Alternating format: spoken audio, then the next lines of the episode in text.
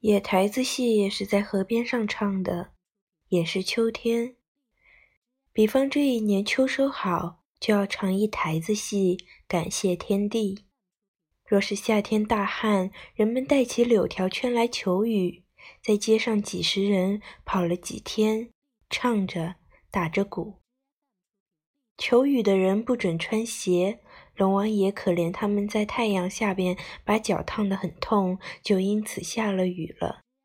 一下了雨，到秋天就得唱戏的，因为求雨的时候许下了愿，许愿就得还愿。若是还愿的戏，就更非唱不可了。一唱就是三天，在河岸的沙滩上搭起台子来，这台子是用杆子绑起来的。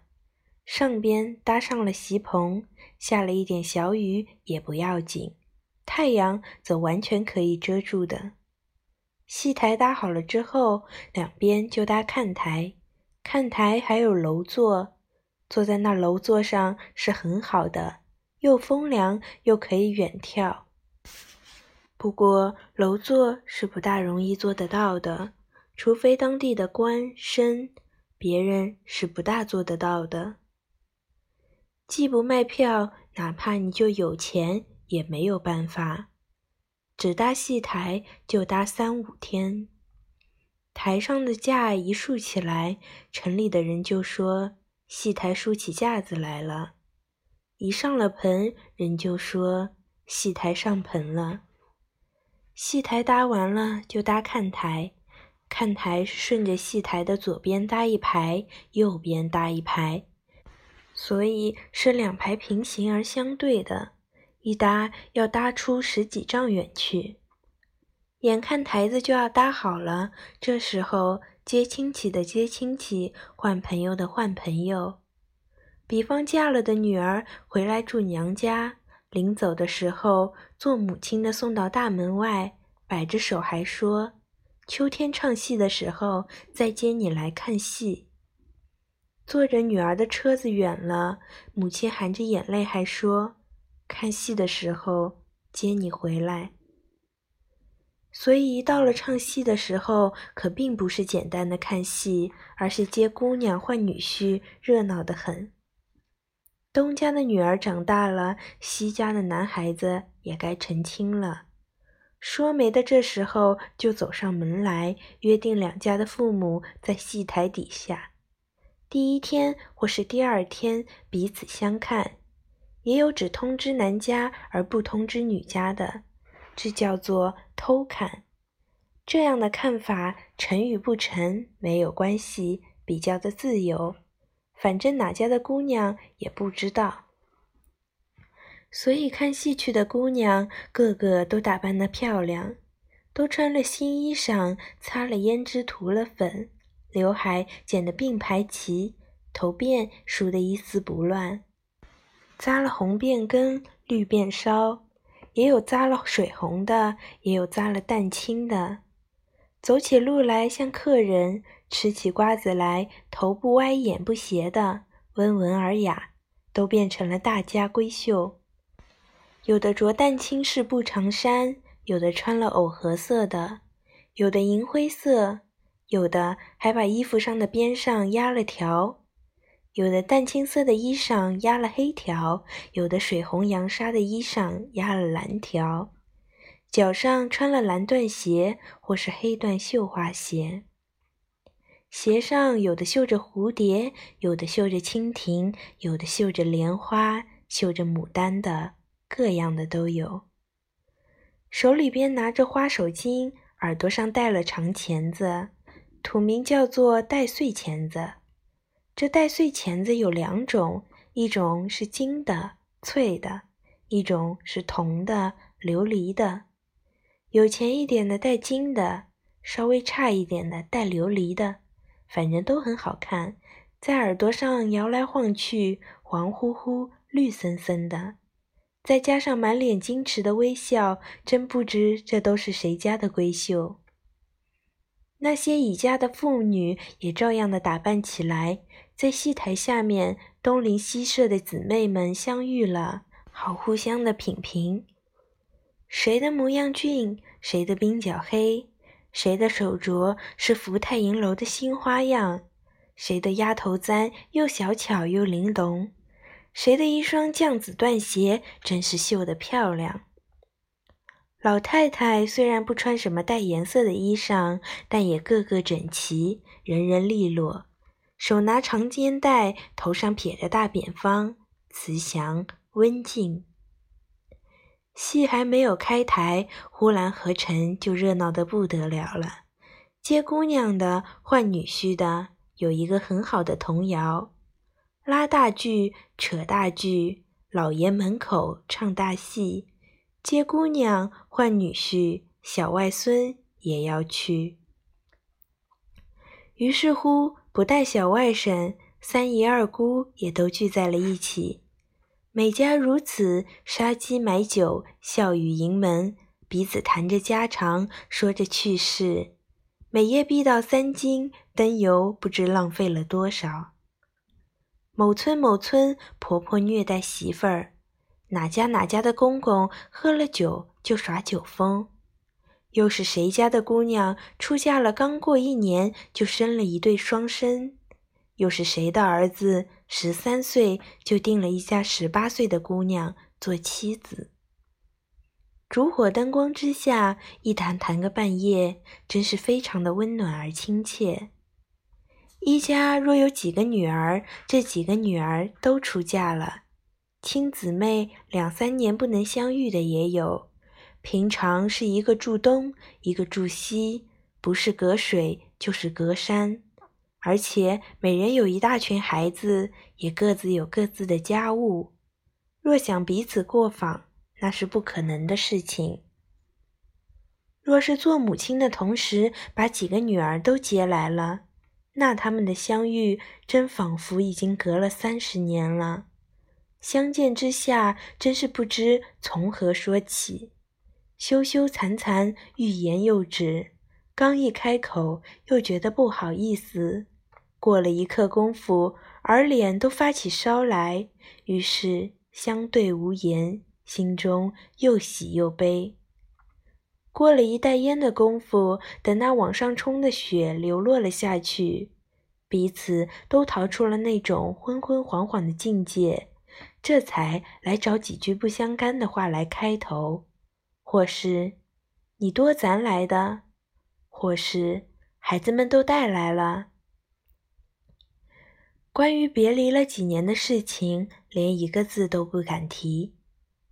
从表面上来看，他们并不像姊妹，丝毫没有亲热的表现，面面相对的。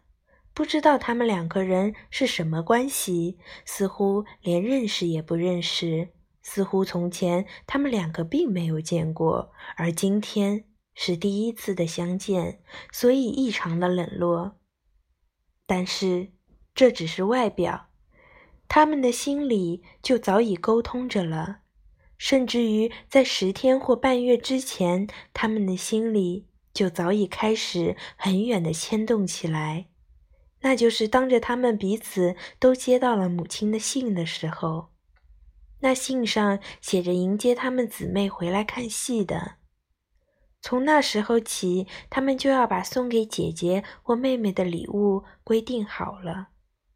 一双黑大绒的云子卷是亲手做的，或者就在他们的本城和本乡里有一个出名的染缸房，那染缸房会染出来很好的麻花布匹。于是送了两匹白布去，嘱咐他好好的加细着染着。一批是白的染蓝花，一批是蓝的染白花。蓝的染白花是刘海戏金蝉，白的染蓝的是蝴蝶闹莲花。一匹送给大姐姐，一匹送给三妹妹。现在这东西就都带在箱子里边儿。等过了一天二日的，寻个夜深人静的时候，轻轻地从自己的箱底把这等东西取出来，摆在姐姐的面前，说：“这麻花布背面，你带回去吧。”只说了这么一句，看样子并不像是送礼物，并不像今人似的送一点礼物，很怕邻居左右看不见，是大吵大嚷的，说这东西是从什么山上或是什么海里得来的，哪怕是小河沟子的出品。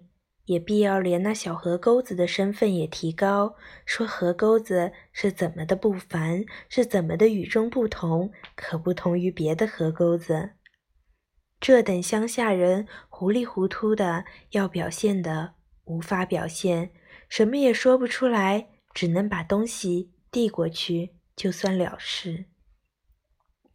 至于那受了东西的，也是不会说什么，连声道谢也不说。就收下了，也有的稍微推辞了一下，也就收下了，留着你自己用吧。当然是那送礼物的，是加以拒绝，一拒绝也就收下了。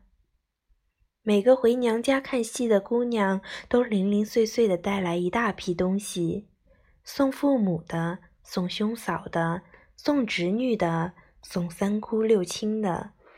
带了东西最多的是，凡见了家长或晚辈，都多少有点东西拿得出来，那就是谁的人情最周到。这一类的事情，等野台子唱完，拆了台子的时候，家家户户才慢慢的传送。每个从婆家回娘家的姑娘，也都带得很丰盛的东西，这些都是人家送给她的礼品。东西丰富的很，不但有用的，也有吃的。母亲亲手装的咸肉，姐姐亲手晒的干鱼，哥哥上山打猎打了一只雁来腌上，至今还有一只雁大腿。这个也给看戏小姑娘带回去，带回去给公公去喝酒吧。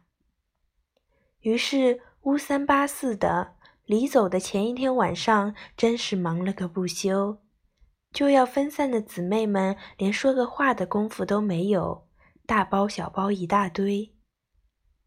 再说，在这看戏的时间，除了看亲戚会朋友，还成了许多好事，那就是谁家的女儿和谁家公子订婚了，说是明年二月或是三月就要娶亲，订婚酒已经吃过了，眼前就要过小礼的。所谓小礼，就是法律上的订婚形式。一经过了这番手续，东家的女儿终归就要成了西家的媳妇儿的。也有男女两家都是从外乡赶来看戏的，男家的公子也并不在，女家的小姐也并不在，只是两家的双亲有媒人从中聘通着，就把亲事给定了。也有的喝酒作乐的，随便的把自己女儿许给了人家；也有的男女两家的公子小姐都还没有生出来，就给定下了亲了。这叫做指腹为亲。这指腹为亲的，多半都是相当有点资财的人家才有这样的事。两家都很有钱，一家是本地的烧锅掌柜的。一家是白旗屯的大锅宝，两家是一家种高粱，一家开烧锅。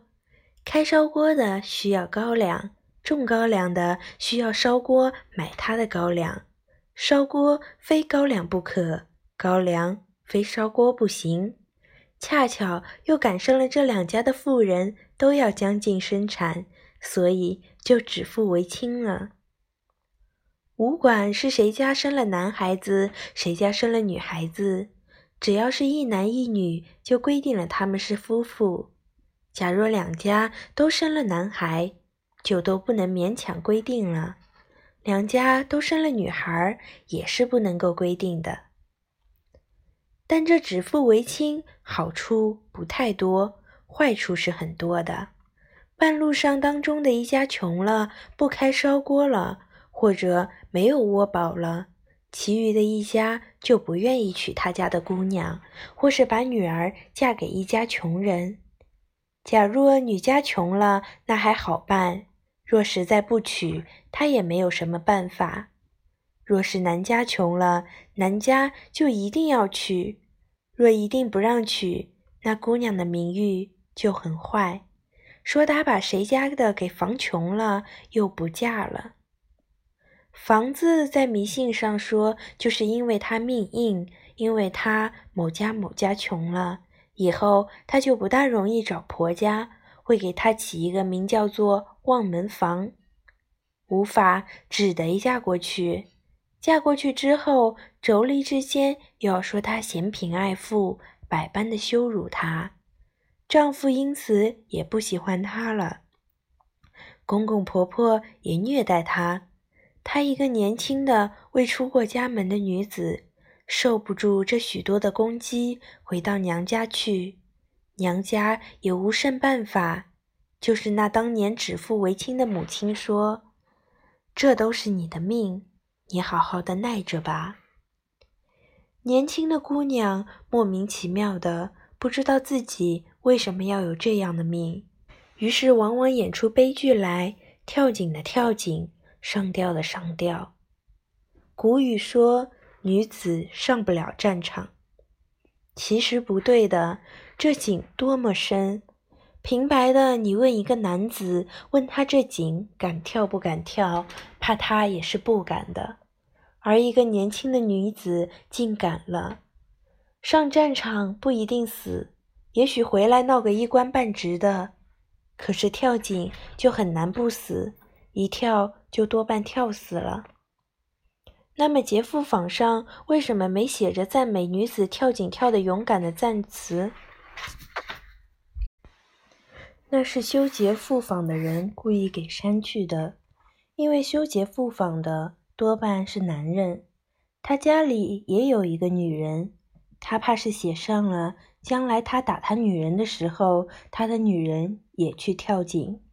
女人也跳下井，留下来一大群孩子，可怎么办？于是，一律不写，只写温文尔雅、孝顺公婆。大戏还没有开台，就来了这许多事情。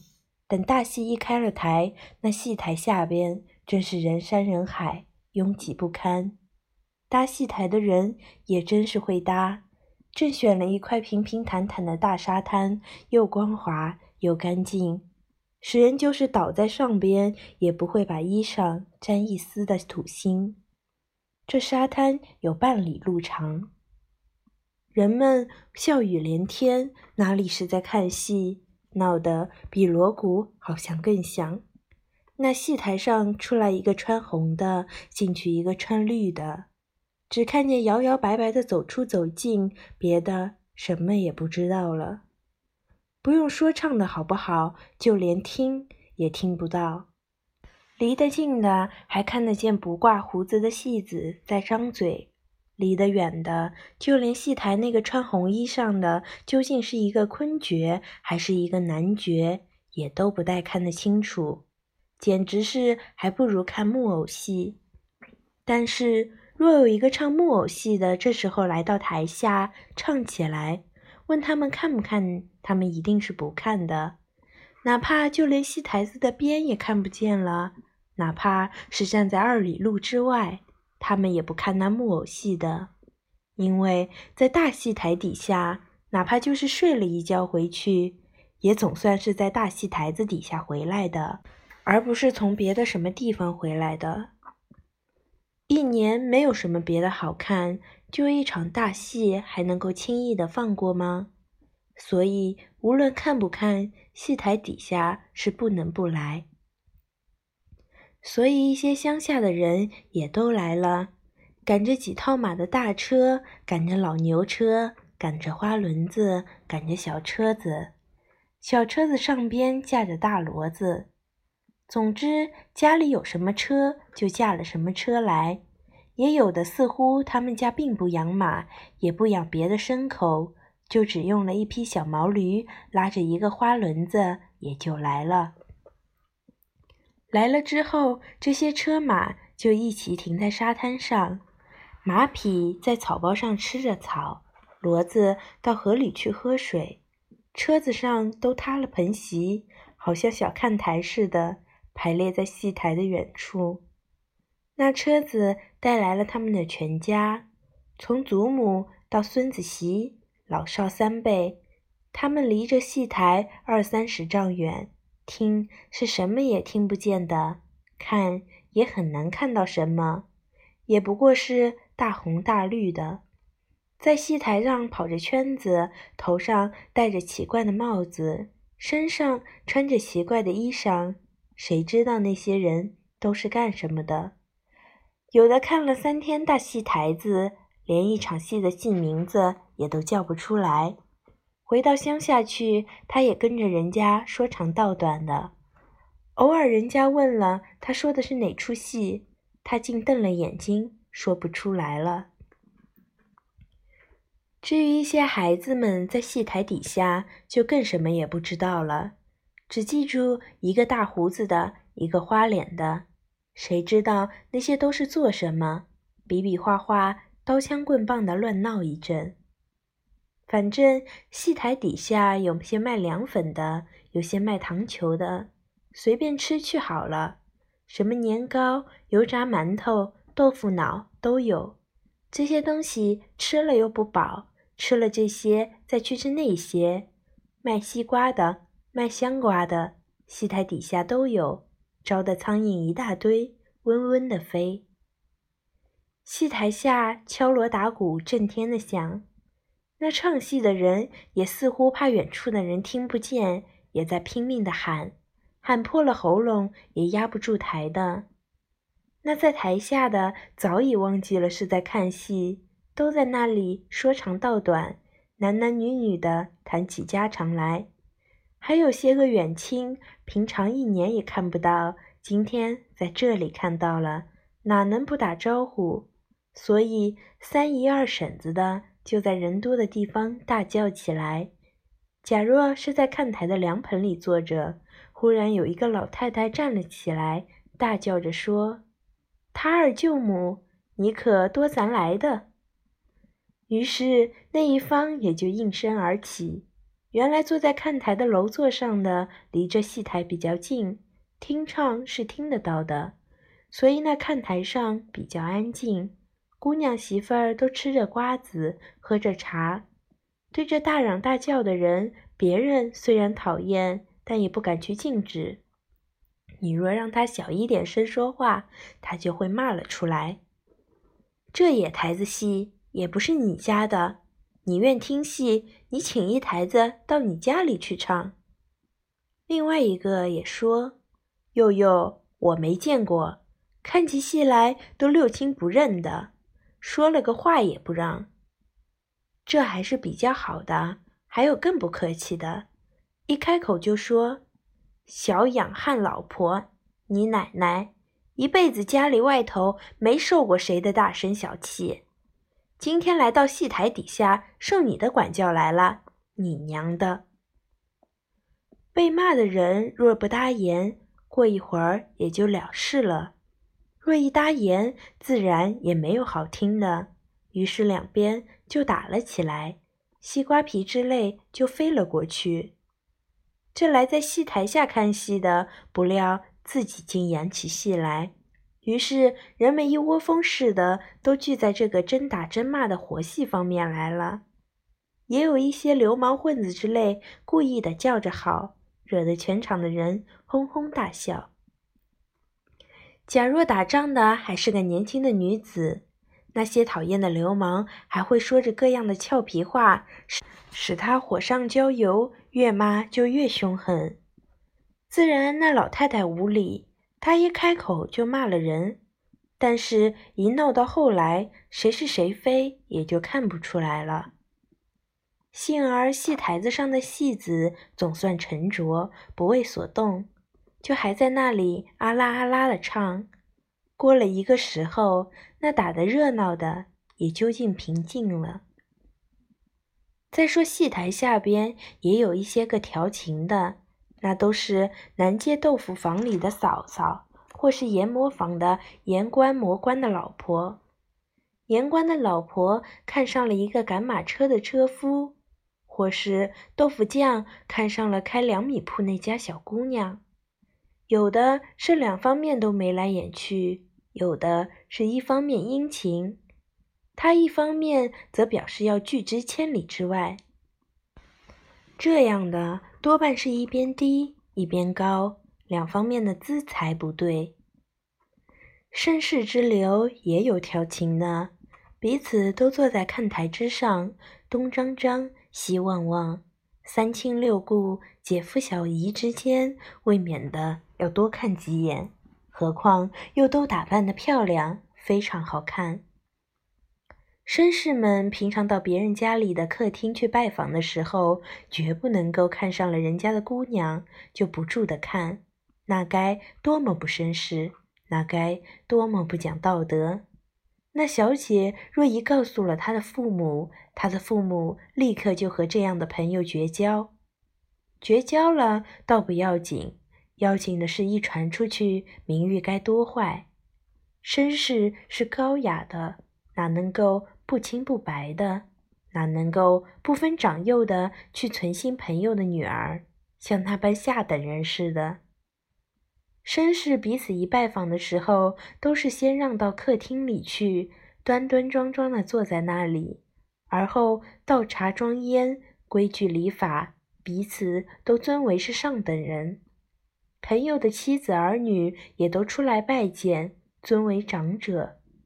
在这种时候，只能问问大少爷的书读了多少，或是又写了多少字了。连朋友的太太也不可以过多的谈话，何况朋友的女儿呢？那就是连头也不能够抬的，哪里还敢细看？现在在戏台上看看，怕不要紧。假设有人问道，就说是东看西看，瞧一瞧是否有朋友在别的看台上。何况这地方又人多眼杂，也许没有人留意。三看两看的朋友的小姐倒没看上，可看上了一个不知道在什么地方见到过的一位妇人。那妇人拿着小小的鹅翎扇子，从扇子梢上往这边转着眼珠。虽说是一位妇人，可是又年轻又漂亮。这时候，这绅士就应该站起来打着口哨，好表示他是开心的。可是我们中国上一辈的老绅士不会这一套，他另外也有一套，就是他的眼睛似真非真的迷离恍惚的望了出去，表示他对他有无限的情意。可惜离得太远，怕不会看得清楚。也许是枉费了心思了。也有的在戏台下边不听父母之命，不听媒妁之言，自己就解了终身不解之缘。这多半是表哥表妹等等稍有点出身来历的公子小姐的行为。他们一言为定，终身和好。间或也有被父母所阻拦，生出来许多波折，但那波折都是非常美丽的，使人一讲起来，真是比《红楼梦》更有趣味。来年在唱大戏的时候，姊妹们一讲起这佳话来，真是增添了不少的回响。赶着车进城来看戏的乡下人，他们就在河边沙滩上扎了营了，夜里。大戏散了，人们都回家了，只有这等连车带马的，他们就在沙滩上过夜，好像出征的军人似的，露天为营。有的住了一夜，第二夜就回去了；有的住了三夜，一直到大戏唱完，才赶着车子回乡。不用说，这沙滩上是很雄壮的。夜里，他们每家燃了火。煮茶的煮茶，谈天的谈天，但终归是人数太少，也不过二三十辆车子，所燃起来的火也不会火光冲天，所以多少有一些凄凉之感。夜深了，住在河边上，被河水吸着，又特别凉，人家睡起觉来都觉得冷森森的。尤其是车夫、马官之类，他们不能够睡觉，怕是有土匪来抢劫他们的马匹，所以就坐以待旦。